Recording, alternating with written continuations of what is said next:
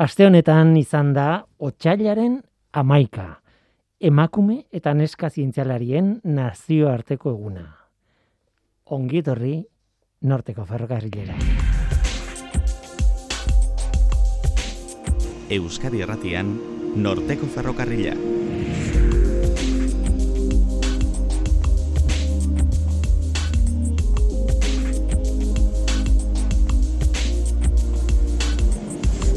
Kaixo denoiz, ermoduz, ni Guillermo Ra, naiz eta entzuten ari zareten hau, Euskadi Irratia. Gaur emakume zientzialari bat ezagutuko dugu Norteko Ferrokarrilan izan da, nik uste dut bi aldiz, gutxienez izan dela, hain zuzen ere Nature aldizkarian artikuluak argitaratu dituelako. Ez da gutxi. Maia Garzia DIPZ-ko fisikaria etorri zaigu gaur. Haren ibilbideak merezi zuen elkarrizketa lasai batean astertzea. Besteak beste material topologikoetan aditua da eta perspektiba pixka bat zabalduta, e, oso gai konkretua delako, ba, gaur egungo fisikaren nondik norakoak ederki ezagutzen ditugu. Berarekin hitz egingo dugu emakumeari buruz eta zientziari buruz. Eta gero Eluiar Fundazioko Steam eskuntza taldeko Leire Ferro izango da gurekin. Eskuntzaren barruan erronka handia eta garrantzitsua da bokazio zientifikoak sorraraztea edo laguntzea behintzat sorrarazten, ez? Horri buruz eta otxailaren amaikako ekitaldiei buruz hitz egingo digu Leirek. Guazen ba, hau da norteko ferrokarrila, zientziaz betetako hitza.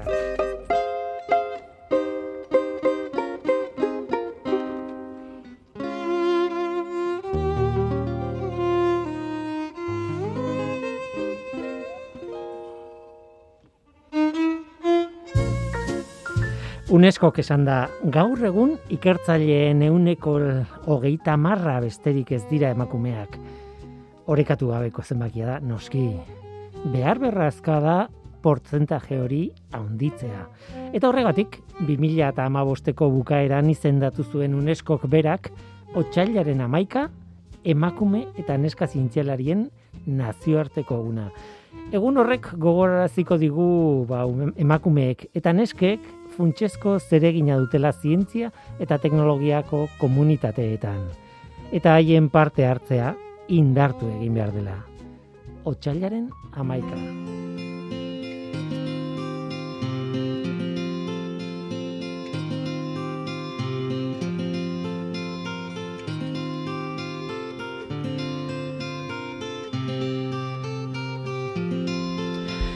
Baia Garzia, deipezeko zientzialaria, fisikaria, ikertzailea, are gehiago, esango nuke, puntako ikertzailea zarela. Kaixo ongitorri norteko ferrokarrilera. Ratzalde hon eskerrik asko. Ez dakit nola ikusten duzun zure, zeure burua, baina fisikan puntan puntan zaude. Alegia, gu, nik, bueno, sarrera egin dudanean, edo aurkeztu dudanean saioa gainera, aipatu ditut nola ez, zure argitalbenak natureen eta ez da gutxi, esan dut horrek ja markatzen duela maila bat, eta claro, hori da kanpotik ikusten duguna. Ze behar bada da zure ez dakit nola esan, argitalpenen punta izeber jorretan, baina askoz argitalpen gehiago dituzu, noski, askoz lan gehiago dituzu, ez? Bai, bai, lan asko, oza, lan pilo bat egin dut azken urteetan eta produkzioa oso ona izan da, bai. Mhm eta goi goian zaude, baina gelditzen zaizu desente, ez dizut eskatuko esateko ze adina duzun, baina gaztea zara oraindik eta eta oso goian zaude. Hori da nire interpretazioa beti izan da eta e, horregatik iruditu zait gainera oso oso aproposa zarela ba, gaur ospatu ospatzen ari garen egun honi buruz hitz egiteko, ez? Otsailaren 11 buruz, ez? Hor Mm, badaude zientzialariak, emakumeak direnak, ikertzailea direnak, eta erreferente bat direnak, eta zu izan daitezke horietako bat, eta dago baita ere eskuntzaren aldea, ez? E, bueno, neska, neska gazteak edo bigarren eskuntzan daudenak adibidez, edo ba, bokazio bat behar dute e, honetan sartzeko, eta ez dakit zuei begira dauden, baina izan zaitezke oso erreferente ona jendearentzat, ez? Bueno, niko non naizen ala ez ez dakit nire buruari buruz hitz egitea, ba, zaila da. Baina argi dago erreferenteak oso importanteak direla, eta beharrezkoak dira. Eta nik uste dut fizikan bereziki ez daudela asko. Ze adibidez, bueno, nik unibertsitatean eman nituen klaseak, eta eman nituen fizikarieri eta matematikariei. Aha. Eta niretzako matematikak beti izan dira abstraktoagoak, ez? Osea, azkenean bakarrik dira zenbakiak, e, bueno, osea, asko simplifikatzen. Eta fizika, jo, fizika da berez e, zientzia experimental bat da. Guk e, fizika ikasten dugu mundua ulertzeko. Eta niretzako, ba, bueno, erakargarriagoa zen, ze realitatearekin konexio zuzenagoa zuen, ez? Ba, Beti egon da horre lotura estu bat fizika eta matematikaren artean, eta esango nuke gainera askotan matematikan ikast, e, ikasten genituen gauzak, hori zuk esaten zuna, abstraktoak ziren, baina gero hori gauzatu eta ikusi egiten genituen fizikan. Ba, ez dakit, de, derivatua, eta gero pasatzen salto egiten zenuen e, abiadura ikastera adibidez e, e, fizikan, eta ik- konturatzen zinen, ah, hau da derivatuen kontu hori, e, edo hemen aplika daiteke eta orain ulertzen dut, ez? Hori askotan gertatu izan zaigu, eta badago lotura bat bien artean. bai, bai, lotura gogorra. Bueno, izatez fizikaren hizkuntza edo lenguaia, ba, matematikak dira, ez? Guk fizika aztertzeko eta fizika garatzeko erabiltzen dugun lenguaia, eta gainera unibertsala da. Da. e, matematikak dira, eta bueno, e, oinarrian matematikak erabiltzen ziren mundu hau lertzeko, baina orain dela ba, urte pilo bat, ba, Bai, bai. e, e, ulertu zuten matematikekin eta zenbakiekin ba, munduaren zera legeak e, asmatu alzituzten, baina e, matika, matematikaren evoluzioa e, fizikariek ere egin dute adibidez, ba, Newtonek asmatu zuen kalkulo infinitesimala, eta Ah. ka, hau- hauek dira, derivatuak, eta zergatik behar zituelako. Zure buruak nola funtzionatzen du? Aztertu duzu. Ez, ba, ba, nik uste dut, e, bai, bereziki nire lagunekin ez dudanean, beti esaten didate oso al- analitikoa naizela, ba, gauzak nire buruan izan bidera, behar direla beltzak edo zuriak, eta grisa ez aidala bat ere gustatzen. Eta horregatik, e, ba, humanitateak ikasten, o, ik- ikasi dutenekin, hor, e, kontradizioak oso ondo toleratzen dituzte eta nik ez.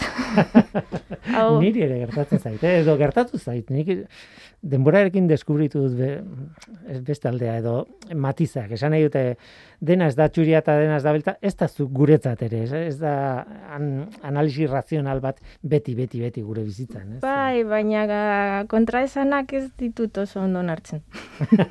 Osea, kostatzen zait, eta hau horrela baldin bada ezin da horrela esan, ezin da izan bata eta beste aldi berean. Baina, bueno, Bueno, eh, eskatu dizut eh, pixka bat zuri buruz hitz egitea, zu ezagutzea noski modu profesional batean eta eta hain zuzen ere gustatuko litzaidake eh, egitea mm, ibilbide bat zure karreran zehar, ez? Ez dakit, karrera eh, izena egokia den, ibilbidea, utzi dezagun ibilbidean. karrera oso egokia da. Mhm, ba, eta adibidez, e, non ikasi zenuen, e, ze, nolako evoluzioa izan zenuen, e, osea, ze zentrotan egon zinen eta horrek nola eramat zintuen batetik bestera. Ba, ba nik arrotasunez esan nahi dut, beti ikasi dudala e, e, bueno, instituzio publikoetan. Aha, Orduan, e, ba, eskola publiko batean egin nuen, nik egin nuen EGB, eta gero institutura, institutura jun nintzen, eta gero e, Euskal Herriko Unibertsitatera Leioako kampusean. mhm, Eta hor, Fisika ikastera. ba, noski. fizika ikastera noski. Mhm, Eta hor, ba, Erasmus bat, bi urteko Erasmus bat egin nuen, Frantzian, Ahí ba.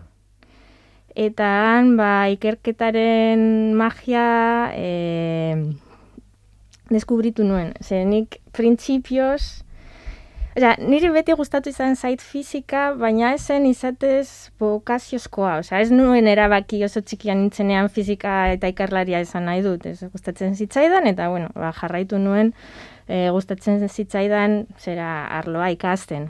Eta Frantzian e, erabaki nuen tesi bat egitea. Aha. Ze, hor, ba, masterreko praktikak egiten ziren, eta oso laborategi polit batean egin nuen masterra, e, nire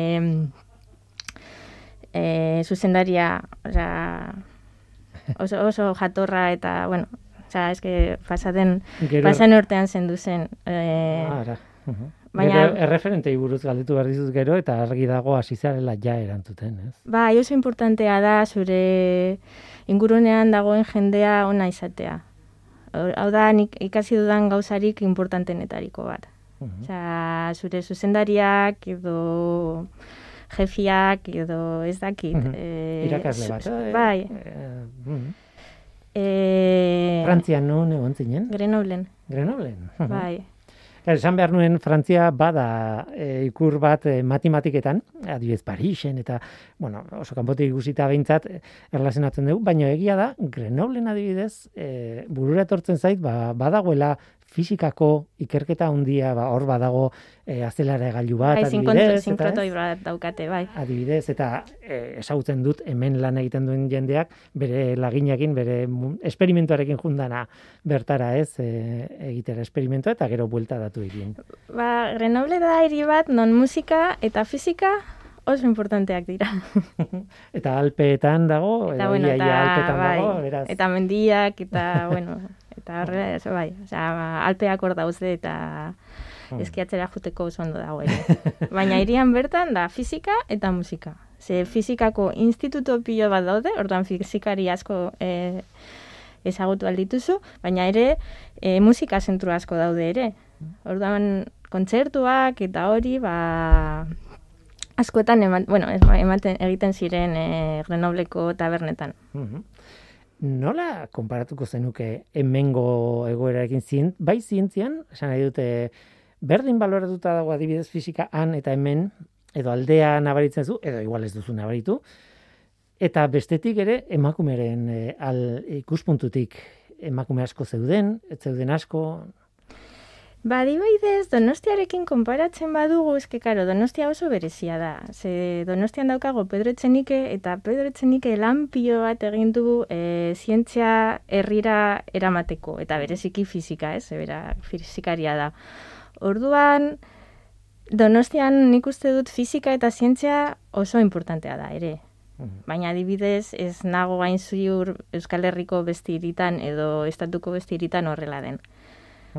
Orduan, Donostia eta Grenoble ba fizika aldetik konparagarriak dira. konparagarriak dira, Mm. baina bueno, Grenoblen instituto gehiago daude, ez da, tradizioa e, luzeagoa da eta hor nabaritzen da. Mhm. Osea, orain dela piloa, e, ur- urte pilo bat hasi zirela fizika ikasten, fizika nuklearra eta horrelako gauzak ja moda pasatu da, baina frantsesak e, oso onak ziren fizika, fizika nuklearre, re- nuklearrarekin, ba, Marie Curie dela eta ez. Mhm. En neska asko zineten, adibidez? Ba, ba Frantzian neska gehiago ginen, hori egia zen, e, hori egia da. Baina gero, ez dakit, e, nola bait, e, e, sexismoaren esperientzia e, dinosaurioekin berdina zen. Zer esan izu.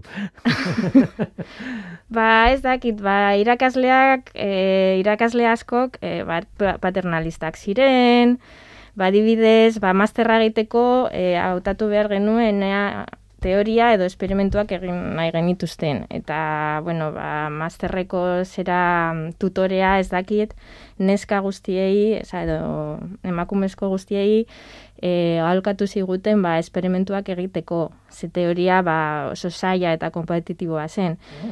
Eta, klaro, ba, Bueno, arraro egiten zait, bueno, e, ez sinisten dizute, e, nik Ez- gogoratzen dute, e, egin nuela egonaldi bat e, Frantzian baita ere, bueno, e, Nantzin, iparreki aldean, e, kimika teorikoko talde batean, eta e, neska desiente zeuden.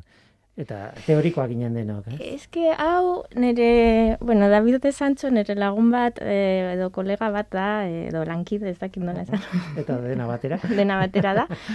Eta berak, karo, esaten dit, ba, kimikan e, zera, emakumeen presentzia ez dela ineskasa, baina eske kimika eta fizika nik uste, eske nik uste dut fizika dela arlo, arlorik txarrena. Osea, oso emakume gutxi daude. Eta egin, osea, egin dudan komentarioa, e, ba, jende asko izaten dit, ala, esagerada, baina ziur ezen horrelakoa. Baina izatez, e, domeka honetan, Twitterren, e, frantziako irakasle batek, e, idatzi du, eta gainera, bueno, nahi baduzu pantaiazoa pasatu. Ez, ez, ez, lasai. e, e, neska gehiago egiten dutela biologia, biko, ez, egiten dutela biologia, e, biologia baburuz ikasi behar duzulako, eta ez dutela fizika egiten, ba, fizika, e, fizikan pentsatu behar duzulako. Mhm. Eta hau, horrela esan da, entzun diot, orain dela bi urte, UPB-ko irakasle Bai, fizikako ba. irakasle batik. Ez da inarraro, Mhm. osea, gogorra Bai, bai. da entzutea, baina... Bai, gainera, eh, ez dakit, eh, nik emakumeen alde razionala eta oso garatuta daukat, eta oso teoriko onak dira nik uste dut. Eh, esan nahi dute, teoriko onak daudela denak, ez? Eh, gizonezkoak eta emakumezkoak. Baina esan nahi dut ez dut aurkitzen arrazoirik gizonezkoentzat izateko teoria, eta ez emakumezkoentzat. Ba, ez, estere- estereotipoak dira, eta azkenean, ba, baina, bueno, pentsamendu hau existitzen, existitzen da, Mhm. nik Frantzian egoenean bazegoen hor, naiz eta Frantzia, batzutan Frantziari ikuste begiratzen diogu en plan egalite, liberte, fraternite, eta ez. eta, eta bueno, e, lan pilo bat geratzen da gauzak e, aldatzeko, Gutz, gutxienez fizikan. Bukatu zenuen Grenoblen, eta zure ibilbidea nora joaten Ba, bo, Renoblen amaitu nuenean, erabaki nuen tesi bat egin behar nuela. Eta, bueno, e, ez nekien, ze karo, azken bi urteak e, Grenoblen pasan nituen eta pizka bat deskonektatuta nengoen. Eta nire aitaren lagun bat, Pedro Etxenikeren e, laguna zena, e, Alberto López Basaguren, esan zidan, bueno, ba, itxegin Pedrorekin. Eta bueno, nik, osea, kriston lotxarekin jun nintzen Pedrorekin hitz egitera, gainera itzaldi bat ematen zuen Bilbon, duztuko filosofen, filosofoentzako. Eta antzinan zu. Eta nintzen nengoen ni eta egiten zioten kriston galderak, eta zuk uste duzu jainkoaren existentzia fisika kuantiko, osea, bai. azaldo aldugula, eta Pedro... eta bueno, eta hor nintzen, eta gero Pedro saskarra da elkarrizketak egiten dituenean. E, eraman nion nire mastertesia, eta begiratu zuen, oh, oso oso ondo dago, ze tesi bat egin nahi duzu, eta nik, bai, ba, bueno, ba, venga, noiz hasiko zara. Eta zuzenean barrura. eta zuzenean barrura, bai. Aha.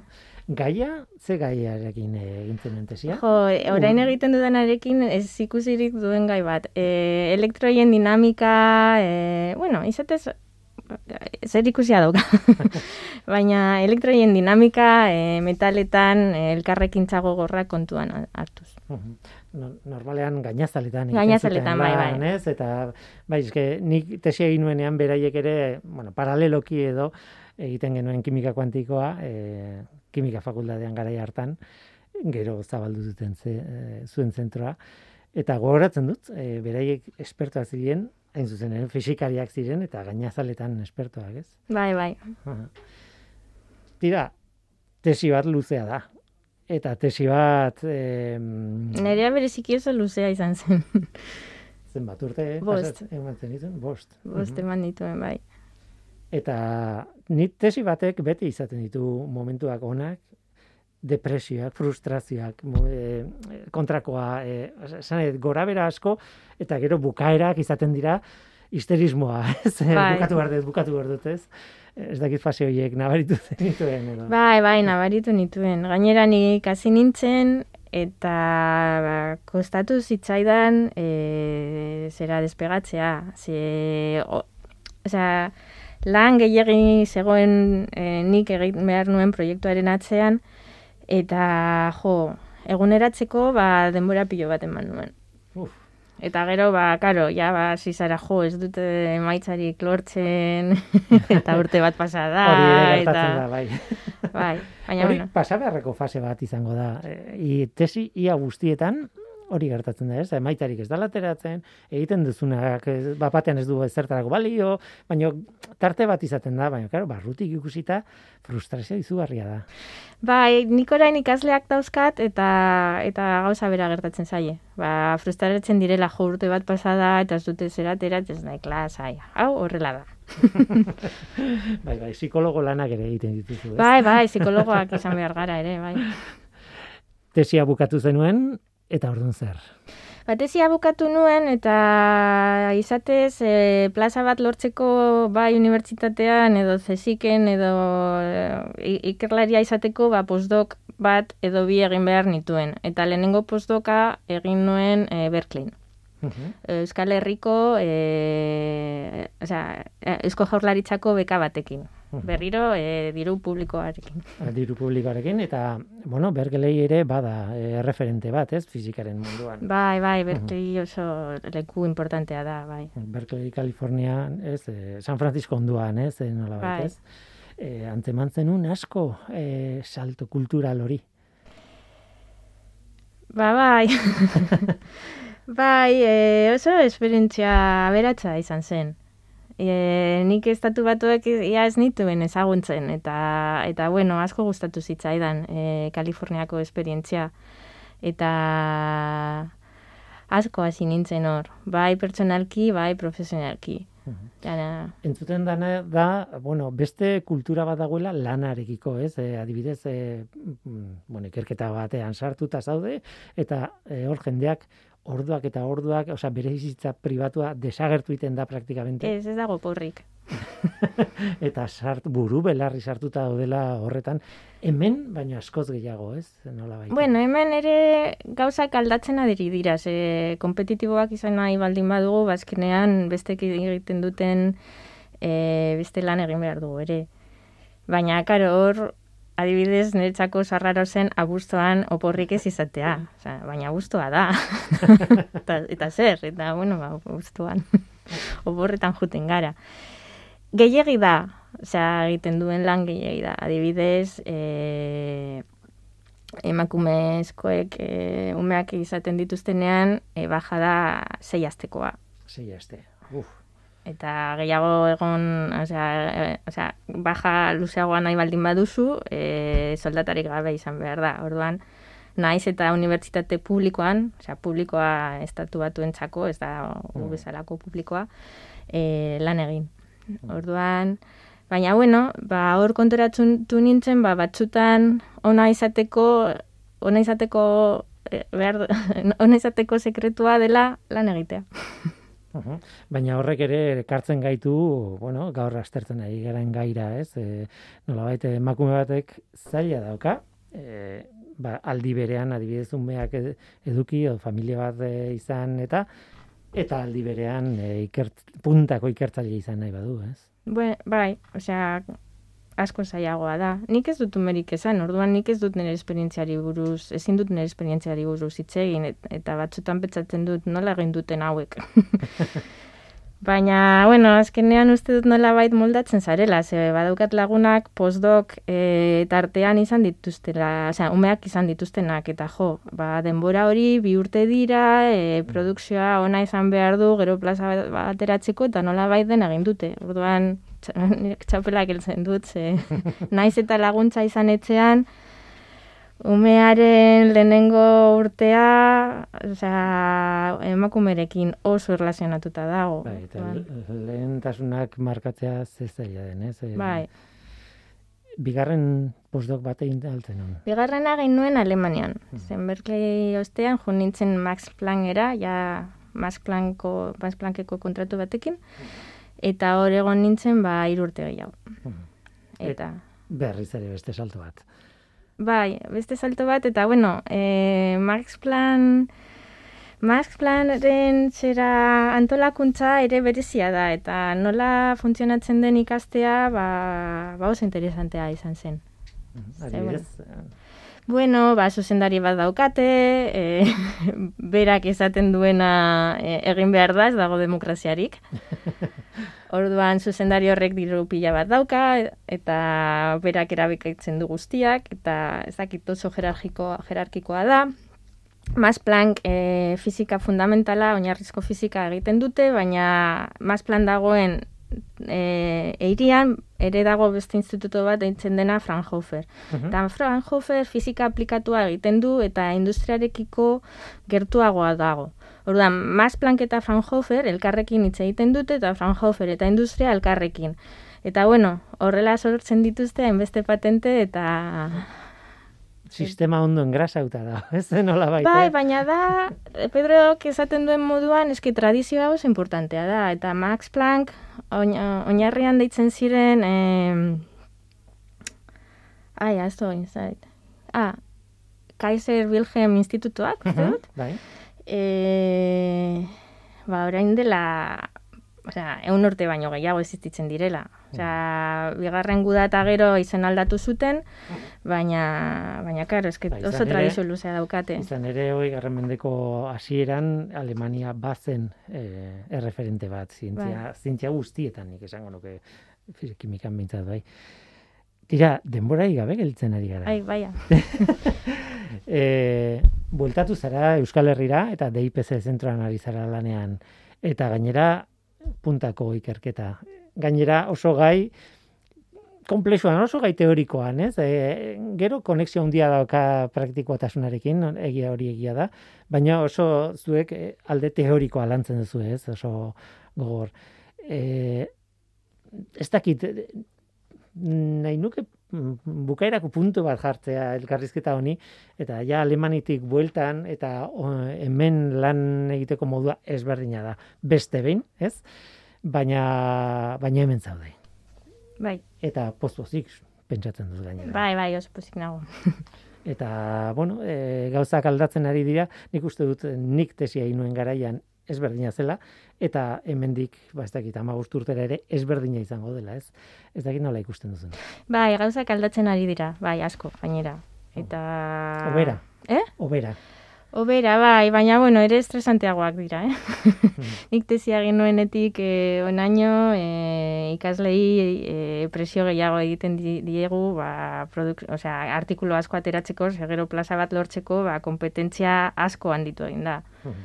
Baina, bai, ze orain deipezaean gauden guztiok, guztiak kanpoan e- egon gara urte pilo bat, ba, nik zei urte egon naiz, ze nire laguna itxo lau, besteak bost, eta kanpoan, eta gainera, e, puntako zentroetan, ez? Ba, Berkeley, Stanford, Max Planck, Oxford, orduan hor ikasi dugun kultura eta savoir faire, ez frantsesez e- ekarri dugu, eta elkarrekin oso ondo ulertzen gara. Orduan, e, sinergiak sortzen ditugu, badakigu kolaborazioak oso importanteak dira, ze kultura hau bakarrik egitea, gauzak bakarrik egitearen kultura ja beste mendeko gauza bat da. Orduan, asko kolaboratzen dugu, e, ikasleak banatzen ditugu, badakigu ba, nola bait e, interdisciplinary science oso importantea dela, e, seminarioak egitea, bilerak egitea, orain, bueno, online bilerak egiten ditugu, baina orduan, ba, bai, kultura aldatzen ari gara, purka-purka. Ba, motxe gelditu zait elkarrizketa hau, Bueno. baina, beti bezala. Asko ger- naiz. Ez, ez, ez, eh, alderantziz, denbora gutxi du, dugula edo gaizki planifikatuta ez dakit. Baina placer bat izan da zurekin egotea maia. Eskerrik asko, Willy. Zorte hon, eh, aurrerantzean, eta kontatuko diazu nola evoluzionatzen duen zure bizitzak eh, urrengo urte hauetan. Vale, Eskerrik asko maia. bai, zuri.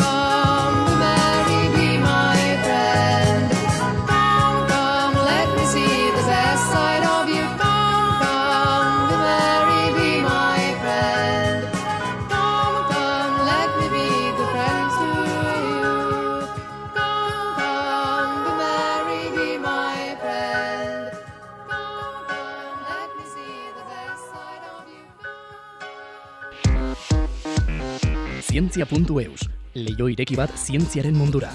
Irratia, telebista, artikuluak, irudiak, soinuak, Elujar Fundazioaren kalitatea zure eskura klik baten bitartez. Zientzia.eus, zure lotura zientziarekin. Otsailaren amaika zientziako emakume eta nesken nazioarteko eguna. Horren barruan, ba, arreta berezia egin behar da, ba, STEM edo STEAM izeneko arloetan.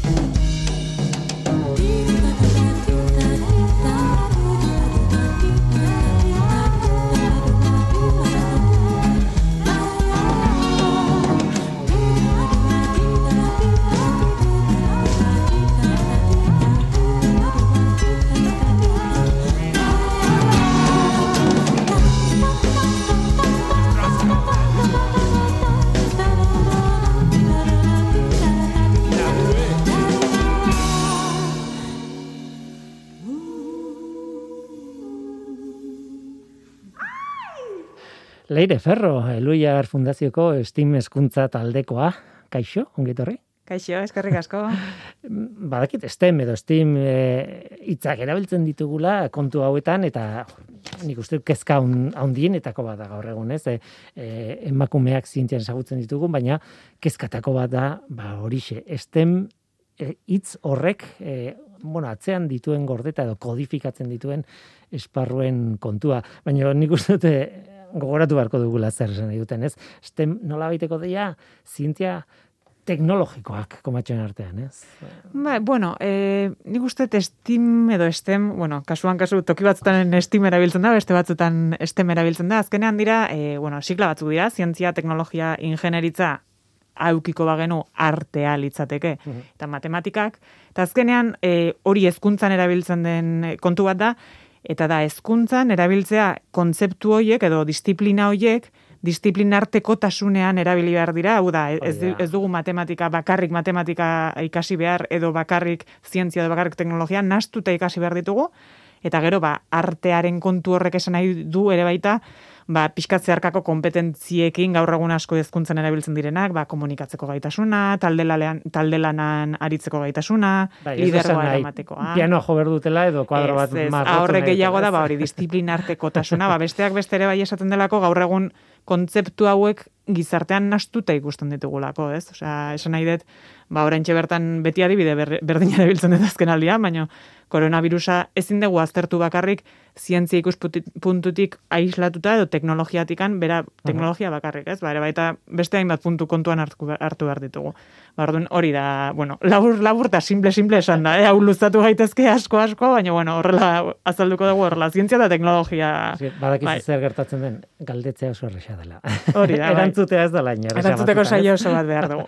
baina bai, nola baita, STEM edo STEAM horretan eh, izkutatuta dauden arloak, zientziaren arloak, ba, bai dira fisika batetik, ba, ingenieritza, teknologia, informatika, zerratik ez, nik hmm. beti pentsatu dut informatika dela, segun, nola behiratzen diozun, matematikaren arlo bat, edo teknologiaren arlo bat, edo, hor, hor da bilmat, e, Bai. informatika enkajatuta nola baitez, baina bueno, ulertzen da, ez? E, alegia, medikuntza, biologia eta horrelakoak ez diren, Nola, bai, bueno, beste adar asko dira. Ez, esango nuke biologia eta horiek ere bai badirela, eh? denak dira, horiek zientzia, lehenengo es horrek zientzia hartuko lituzke igual gehiago biologia, e, kimika, bi, e, bueno, beste horiek. Kontua da, e, bueno, urrengo minutuetan hitz egingo dugu ontaz, bai, baina pixkat guk e, zientzia eta teknologia bueno, ekintzak antolatzen ditugu gaztetxoentzat besteak beste, eta ba, bide hortan egia da askotan e, erreparatzen diogula teknologia puntuari, besteak beste estimek bere erekin dakarrelako ere, ba, generoaren lanketa,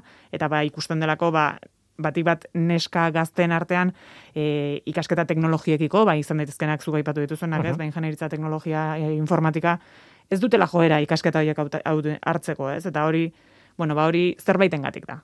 Tardun, kezka handi bat da hori, ez? Bai, kezka handi bat da, en, ikusten delako orokorrean ez dela jotzen, e, bai neska, bai mutile, en zientzia eta teknologia karrera kartzera, baino are gutxiago sekulakoa da desberdintasuna nesken artean ikasgai hauetan. Eta kontua ez da, ezin dugu esan, ez, ez, ez zaio gustatzen. Bueno, baina guazen ikustera zergatik, ez? Eta Zergatik zaio zer dagoen horren atzean. Eta orduan, bueno, ba, guk egiten dugu lan hori ikusten eta saiatzen horri buelta ematen. Eta ez zuek bakarrik nik uste dut gaur egun da dela ikerketa pila bat horri buruz. Mm. Ez da, irresa izan behar, eh? arrazoi bat aurkitzea. Azken batean soziologian Hori da. sartuta zaudete. Hori da, bai, Buru belarri, eta bai, bai, bai. soziologian, eh, bueno, interpretazioa daude, teoriak, baina Bai, eta Zaila da, ez? bai, eta egia da, e, bueno, ba azalpenak ematen ditugunean horrelako ikerketek eta erakusten duten bezala, beti, bueno, ba orokortzera joi dugu, baina beti pentsatu behar dugu ba ez dela izango latoki guztitan, noski ez ez, baina bueno, e, tendentzia orokorrak badira eta kontuan hartu behar dira. Tira, ba, STEM edo STEAM edo, bueno, arlo horietatik abiatuta nola bait, e, argi dagoena, edo bai dakiguna da, e, adibidez, emakume, neske, neskek, kasu honetan, erreferenteak behar dituztela, ez? Erreferenteak esateko, bueno, ba, horrek e, egiten badu, bueno, referentea ona edo txarra izan, esan nahi dute, e, denok izan ditugu erreferenteak gero egin behar duguna egiteko. Bai. E, bo, ez dakit bizitza bokazional asko dauden, ez, e, pelikulatan bezala, eski ikusi nun ez dakit zein, eta ez, ez, Bai. komplikatuagoa da bizitza. Baina nola nahi ere, erreferenteak bai behar Bai, dira, ez. bai, bueno, nik esango nuke azkenean arlo guztietan bezala, ba emakumezkoei, ba historian zehar egindako lana asko zere gutxiago aitortu zaie Mhm. eta gaur egun ere bai, e, ba zientzia eta teknologia munduan bueno, ba, erreferente, emakumezko erreferenteak asko zere gutxiago daude, orduan hori bai landu egin behar dugu, ez? Eta guk esaterako, bai, ikerketak egin ditugunean, bai Euskal Herri mailan egin ditugu hainbat eskualdetan, eta bueno, gero nazioarteko e, ikerketak ikusita, edo unescoren txostenak eta irakurrita, bai ikusten da, e, gaztei galdetzen badiezu nolakoa da ikerlari bat, edo nolakoa da zientzia da teknologiara da e, dedikatzen den pertsona, esaten dute gizona dela, Mhm. eta txuria dela, bai. Orduan, karo, e, neska gazte hauek ez dute ikusiko beraien burua ba, perfil horretan. Orduan, bueno, ba, hor- hori ja bada ez, en, ja, atzera botatzeko, edo, bueno, ba, ikasketa horiek hautatzeko, hautatzerako orduan, atzera egiteko puntuetako bat. Orduan, bueno, ba, lehenik eta behin garrantzitsuena da, ikustea neskak ere bai badaudela, eta hurbiltzea errealitate horiek, neska horiei aitortza egitea, eta gaztetxoen gana hurbiltzea. Eta horretan esaterako, ba, bueno, ba, adibidez, ba, ikasgeletara ikerlariak gonbidatzea, kontatzea zer egiten duten, identifikatuta sentitzea haiekin, bai, Hori da. Nik batzuetan pentsatzen dute, adibidez, matematikaren ikuspuntutik, nik matematikan matematikari haundi horiek eta, bueno, batzuk badaude, ba hori gizonezkoa txuriak eta hola, baina adibidez, eh, referente oso handia daude, eh, Indian, garai batean, bueno, Bai. Indian badaude matematikari jakin batzuk, genio batzuk, benetan, eta ik, Bai. ikasten ditugu.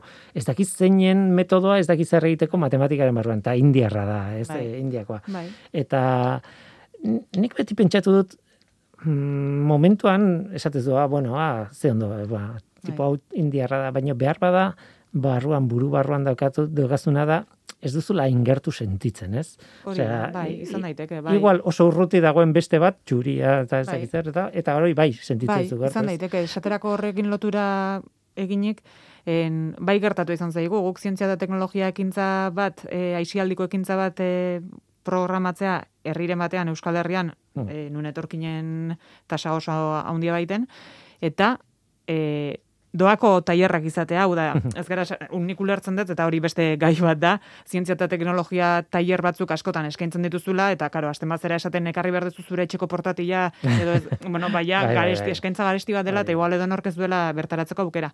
Baina gertatu izan zaigu doan eskainitako e, jardueretara, bueno, ba, etorkinik ez etortzea, ez dutelako ikusten beraien burua jarduera horretan. Eta, karo, hori ere bai, bueno, batez dago generoarena, eta gero beste puntu bat, eta nire ustez oso interesgarria da, e, bueno, ba, jatorriarena. Hmm.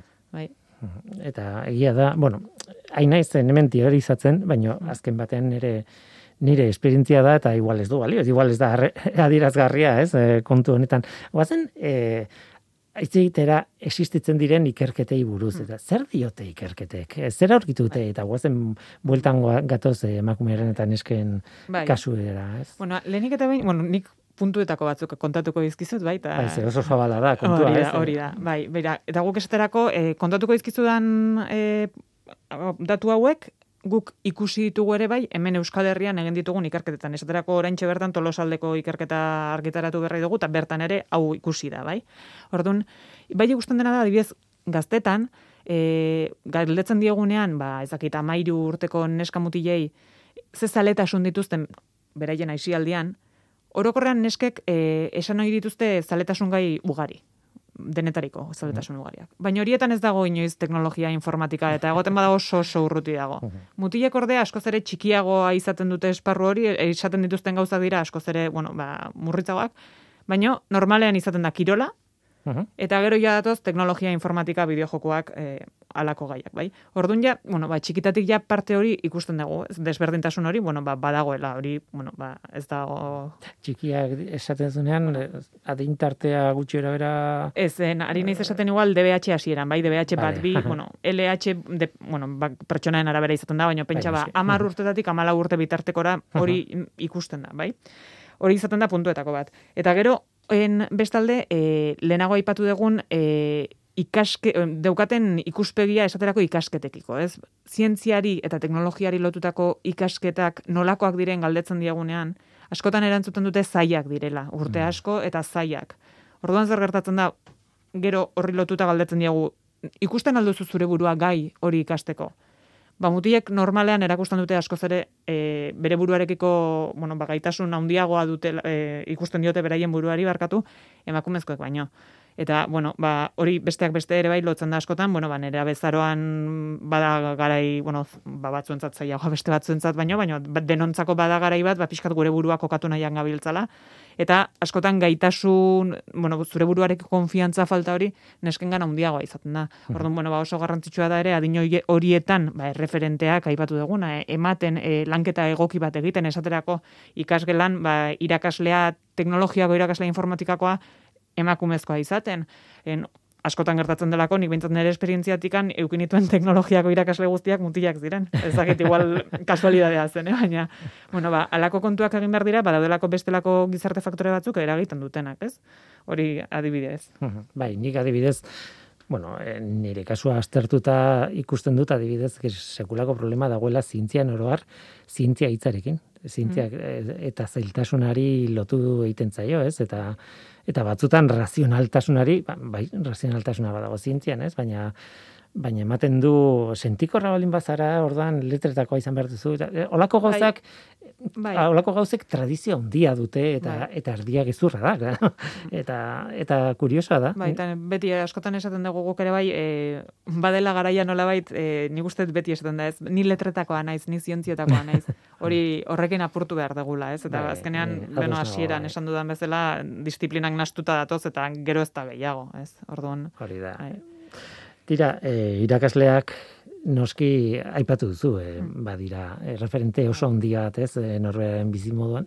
Tokatzen zaizuna, tokatu zaizu, hori bai. hori ere egia da, ez? Zenbatek hartu dute ba, fisika, ba, fisikako irakaslea momentu bai. horretan izugarri hona zelako, ez, edo zerbait, ez? E, mm, ez dakit. Hortik arago ere, e, etorkizunera begira, nola baitez, e, beste faktore batzuk ere sartzen dira, ez? Nola baita, nola begiratzen diozun zure bizitzari etorkizunean, ez? Zer egingo dute etorkizunean, eta horra dibidez, emakumeen kasuan argi dago, kontziliazioaren kontua, bai. hor garrantzia handia hartzen du, ez? E, ikasketak hautatzen dituzun gara hortan ez dakita inbeste ari zeran pentsatzen gero kontziliazioan, hori, bueno, kasu igual gaztegia zera, jada hortan pentsatzen egoteko, baina bai egia da, e, ikusten dela ik, zientzia eta teknologia ikasketetan e, ikasketa mailan gora joan ala, gora egin ala, geroz eta emakume gutxiago daudela, ez? Eta orduan bai hasi beharko ginak pentsatzen zer denan gertatzen dena, e, bueno, eta beste beste argi dago, ba, lan baldintza, kontziliazioa, e, gizon giroan lan egiteare, bai? Nik, bueno, ba, ez dut, inolaz ere ez dut esan nahi, gizon giroak txarrak direnik, eh? ez da gaizki interpretatu, baina beti ere noski, bueno, ba, berdintasunezko egoera batean lan egitea, edo norentzat, bueno, ba, errazagoa da, ez? Hmm. Orduan, bueno, ba, faktore asko daude, eta bai, bai, gero, bai, ja behin lan munduan ere bai, ba, eragiten du, bai. Bai, bai, hori da, gainera denok modu atera edo bestera bizi izan dugun zerbait, ez, e, eta, eta behar bada egia da, zuk esaten zen ez, e, adin batzuetan igual ez diozu behiratzen, etorkizunari horrela, hmm. baina beste adin batzuetan, bai, ni irakasle oso gutxi izan naiz, baina izan naizenean, bueno, ba, flipatu egin dut. Arrituta gelditu naiz, e, amazazpi urteko jendeak, mm, ja, pentsatzen zuela, e, ba ez dakite, selektibitatean zer egingo hotel zuen arabe, horren arabera bere bizitza osoa zeola erabakita. O, nik uste dut hori transmititu digutela ere, bai. Bueno, igual, bai, en... igual bai, nik, baina nik askotan hiletatik tiratzen, bai. eta esaten, bueno, orain esaten dut, ez, mm. nik kimikaria naiz, bai. baina hemen irratian nago. Bai, eta ez dakizun Osa, oso komplikatua izan daiteke bizitza. Eta zientzia, nik uste azkenean ere zientzia eta teknologia ikasketekin lotzen da gero lan, lan mota bat, edo, ez? Bai, e, da, bai. Eta horrek, gero, ez dakizun nun bukatuko, dezun, aldezu bukatu beste puntu batzuetan, ez? Nere kasuan bezala, nik ikusentzunezko komunikazio ikasita zientziaren, zientzia arloan nolabait e, lanean nago, ez? Orduan, hori ezin dezu jakin, baina behintzat, guk esaten daguna da, behintzat eman aukera guztiak, bain eskata mutilei, baina mm. kasu honetan ba, neskei bati bat, eman eta erakutsi aukera guztiak eta berdintasunean aukeratu dezatela, ez? Hori da. Zuk e, eluiarren egiten duzula, nire lankidea zara gainera, bai. esan behar dugu, bai, bai. eta, eta aspalditik elkarrekin lanean gaude, Eta baina zu zauden tokia, bueno, zu zauden arloa da hori, esteim eskuntza bai. e, deitzen den taldea, ez? Eta horren barruan e, baituzue hainbat e, jarduera oroar eta eta aipatu nahiko nuke bereziki ba hori, bizilabe izeneko zentroak dituzuela, ez? Bai, Kontatu guzu zer bai. diren eta zergatik. Bai, ba bueno, en labur esateko esango nuke bizilabe dela e, guk esaten dugu gaztetxoentzako ikerketa zentro bat, bai? Ze esan nahi du horrek ba, gazteak gaur egun joten diren bezala, e, bueno, ba, musikara edo kirola egitera edo aisialdian ikastetxetik ateratzen direnean, bueno, ba, guk baditugu hainbat herritan e, zentro batzuk edo bueno, e, toki batzuk, egiteko zientzia eta teknologia ekintzak. Iz, egiten dituzte batetik zientzia eta teknologia ekintzak eta gero egiten dituzte ba tailerrak eta proiektu teknologikoak. Eta bueno, ba ekintza horietan ere baita ba etortzen dira ikertzaile realak beraiek ezagutzera, beraiekin ba esan dugun referente horiek sortzeko edo ezagutzen dituzte eskualdeko edo beraien herriko enpresak eta ikusten dute benetan ba zientzia eta teknologia enpresetan zer egiten den, mm ingeniariak zer egiten duten eta alakoak. Eta labur esateko hori da. Eta baditugu 2017an ireki zen lehenengoa Bilbon. Eta hori eta gero etorri ziren ba, Bilbo, e, Elgoibar, Ermoa, Soraluze, eta urten tolosaldean beste bi zentro ireki ditugu, eta bueno, gero egiten ditugu ekintza soldeak ere bai beste hainbat tokietan. Estem edo estim arloan bereziki ere egiten zuelan, horren barruan, ez? Hori da, bai, azkenean en estim ezkuntza askotan, bueno, lotzen dugu igual e, ezkuntza formalera ikastetxeetara, baina oso garrantzitsua da eskolatik kanpo ere egitea, ez? Eta orduan, en azkenean aisialdian gertatzen diren bizipenak esaten den horrek asko eragiten duelako gero norban en, gure egunerokoan edo eskolatik ateratz es nahi dudana da, eskolatik kanpo egiten diren jarduerek nolabait en, esan izan da gehiago ez, eragiten dute lagogan edo, ez? Nolabait aisialdian eginda, ba, bai. Tira eta otxailaren amaikaren eguna izan dugu, hain zuzen ere, lehen esaten nuena, ez, zientziako emakume eta nesken nazioarteko eguna. Irakurtzen nahi naiz, ze oso zaila egiten zait, benetan, egun honen izena ondo esatea. Hori da, zientziako emakume eta nesken nazioarteko eguna. Azkenean, emakumeak zientzian. E, eta eskuntzari begira bereziki zer duzu, otxailaren amaika honetan. Bai, bai. Bai, ba, bueno, ba, piskatori bizilaberen kontestu honetan, eta esaten ari gara behin da berriz, ba, emakumezko referenteak sortzearen kontu hori, bueno, ba, guk eh, hainbat ekimen antolatu ditugu, eta batetik egin duguna da, eh, amabi emakume zientzialari hartu ditugu, eta horiekin egin ditugu orma irudi batzuk, ba, ilustrazio batzuekin, eta, bueno, ba, beraien izena, eta beraiek egin zuten aurkikuntza eta horrela biltzen da amabi kartel hauetan, eta horiek e, bueno, ba, erabiliko ditugu nola baiten lantzeko emakume horiek egin zuten lan eta gaztei hurbiltzeko eta baita esaterako gipuzkako ikastetxe guztietara bidali ditugu e, bueno, ba, horma irudi horiek. Gero bestalde, jarri dugu martxan ere bai, en, horrekin lotuta, otxaiak amaika erakusleioak deitzen dioguna, bigarren horrez jarri dugu, bai? Eta ekimen horretara, batu dira, laro, ia larogei, irurogei tamezortzi saltoki, eta egin dutena izan da guk proposatu diegu emakume zientzialari bat, eta beraiek jaso dute horma irudi hori leno aipatu dutena beraien saltokian, eta apaindu dute beraien e, emakume horren ikerketa gaian inspiratuta erakusleio hau da, ba, biologoa baldin bazen emakume hori, bueno, ba, biologian inspiratuta. Orduan esan dezakegu nolabait, e, dendariak bilakatu direla, ba, emakume zientzialari hauek egin zuten lanaren, bueno, ba, divulgatzaile edo... Hori izan behar dizun, saltoki hitza erabilizu, dendak dira, adibidez. Bai, ez? bai, ba, farmaziak, erropa dendak, kokindegiak edo dena delakoa. Bai, hori da. Bai. Aha. Eta batu zaizkigu, Bilbo sora luze, Ermua Elgoibar, eta Tolosaldeko dendak. Mhm. Beraz, eh, bueno, eh, oso gauza bitxia polita ez, eta gaina Bai, egia implikatzen esan, baldin bai. badu, Bai. her- herriko jendeak im- implikatuta baldin badago. Hori bai, oso polita. Gero gainera horri lotuta ere bai, gure bizilabeko gazteek hartu dituzte ere amabi emakume horiek, eta egin dituzte, eh, bueno, ba, bideo baten bidez, aurkeztu dute emakume hori zein izan zen, eta egin dute emakume horri lotutako esperimentu bat. Orduan, bueno, ba, bideo horiek ere bai eskegi ditugu en, sareetan, eta, bueno, ba, partekatu ditugu bera, nahi duenak egin ditzan. Eta bai, egia esan harrera polita izan dut, izaten ari da, oraindik hogeita zortzira arte egongo dira erakusleio hauek. Mhm, Nahi duen erantzat, hori da, hori da, bai, bai, bai. Tira, esfortzu handia eta espero dugu, gainera mankorra izatea. Bai, espero dago, espero dago. espero bai. dugu, bai, bai, bai. Tira, hemen utziko dugu, bukatzen nahi zaigu denbora, leire ferro, placer batzu es- estudian eukitzea, eta ea noiz bueltatzen zaren. Eskerrik asko. Asmatu beharko duzu duzuenean. beste zerbait berriz ere bueltatzeko, Bueno, guk euki ditzakegu gaiak- nahi beste, beraz itzuliko gara. nahi duzunean besoak zabaldu eta hartuko zaitut leire eskerrik asko. Zuri. Eta bukatzeko agendako aipamen txiki bat egin behar dugu. Aipatu nahi dut Euskal Herriko Unibertsitateko udako ikastaroen barruan, baina udatik kanpo egiten diren ekintzetan, noski, orain goaita, datorren asteko ostiralean, otxailaren emezortzian, ikastaro interesgarria izango dela adimen artifizialaren esparruari dagokiona. Adimen artifiziala erabateko irisgarritasun unibertsalaren bidean, erronkak, aukerak eta aplikazioak. Horrela du izena edo izenburua ikastaroak. Esandakoa otsailaren emesortzian izango da eta jakina online izango da, noski gaur egun ez dago beste erremediorik. Online izango da, goizeko amarretan hasita eta goiz osoan zehar. Matrikula nahi duenarentzat, irekita dago otsailaren emesortzi arte, hau da ikastoraren egunera arte. Ba hoxe, adimen artifiziala erabateko irisgarritasun unibertsalaren bidean, erronkak, aukerak eta aplikazioak. Informazioa eta matrikula egiteko aukera irubebikoitza.uik.eus webgunean dago. Eta orain bai, bagoaz. Onaino gaurko saioa gurekin izan dira Maia Garzia eta Leire Ferro, biei eskerrik asko. Eta baita zuri ere entzule, bakizu gu hemen gaude. Norteko, abildua, eitb.eus. Gaur teknikaria Mikel Olazabal izan da eta mikroaren aurrean ni, Guillermo Roa, eluiak zientzia taldearen izenean. Datorren astean gehiago ordura arte ondo izan, agur. You got somewhere to go instead of feeling sad. Be happy. You're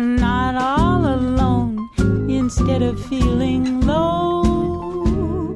Get high on everything you love instead of wasting time.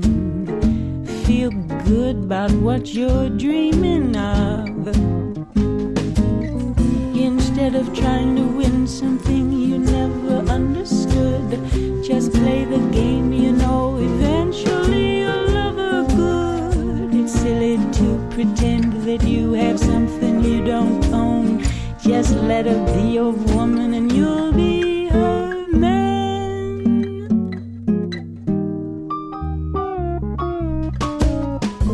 Instead of feeling broke, buck up and get yourself in the black instead of losing hope. Touch up the things that feel out of whack instead of being old. Be young because you know you are instead of feeling cold. Let sunshine